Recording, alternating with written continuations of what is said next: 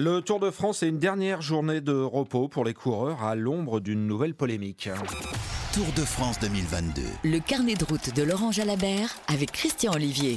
La grande boucle taxée d'anti-écolo face à la vague de chaleur. Les organisateurs vont devoir entretenir les routes en aspergeant le bitume.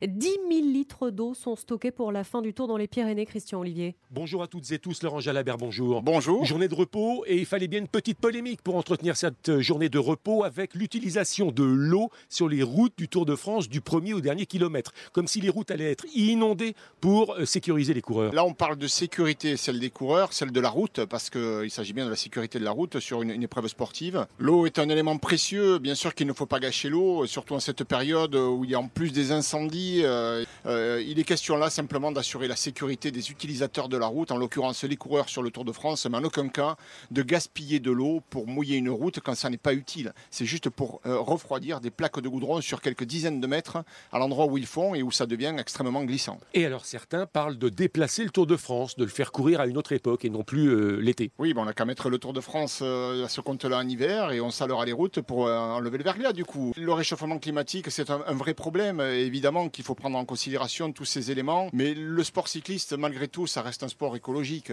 On peut être contre le Tour de France, on peut ne pas aimer le vélo, mais de là à dire que c'est un sport qui pollue, non, non. On se retrouve à 10h, Laurent Jalabert, euh, pour non pas la présentation de l'étape, mais pour parler de la journée de repos. À tout à l'heure. Le carnet de route de Christian Olivier avec Laurent Jalabert. Notez que Christian Prudhomme, le patron du Tour de France, sera l'invité de RTL à 18h30.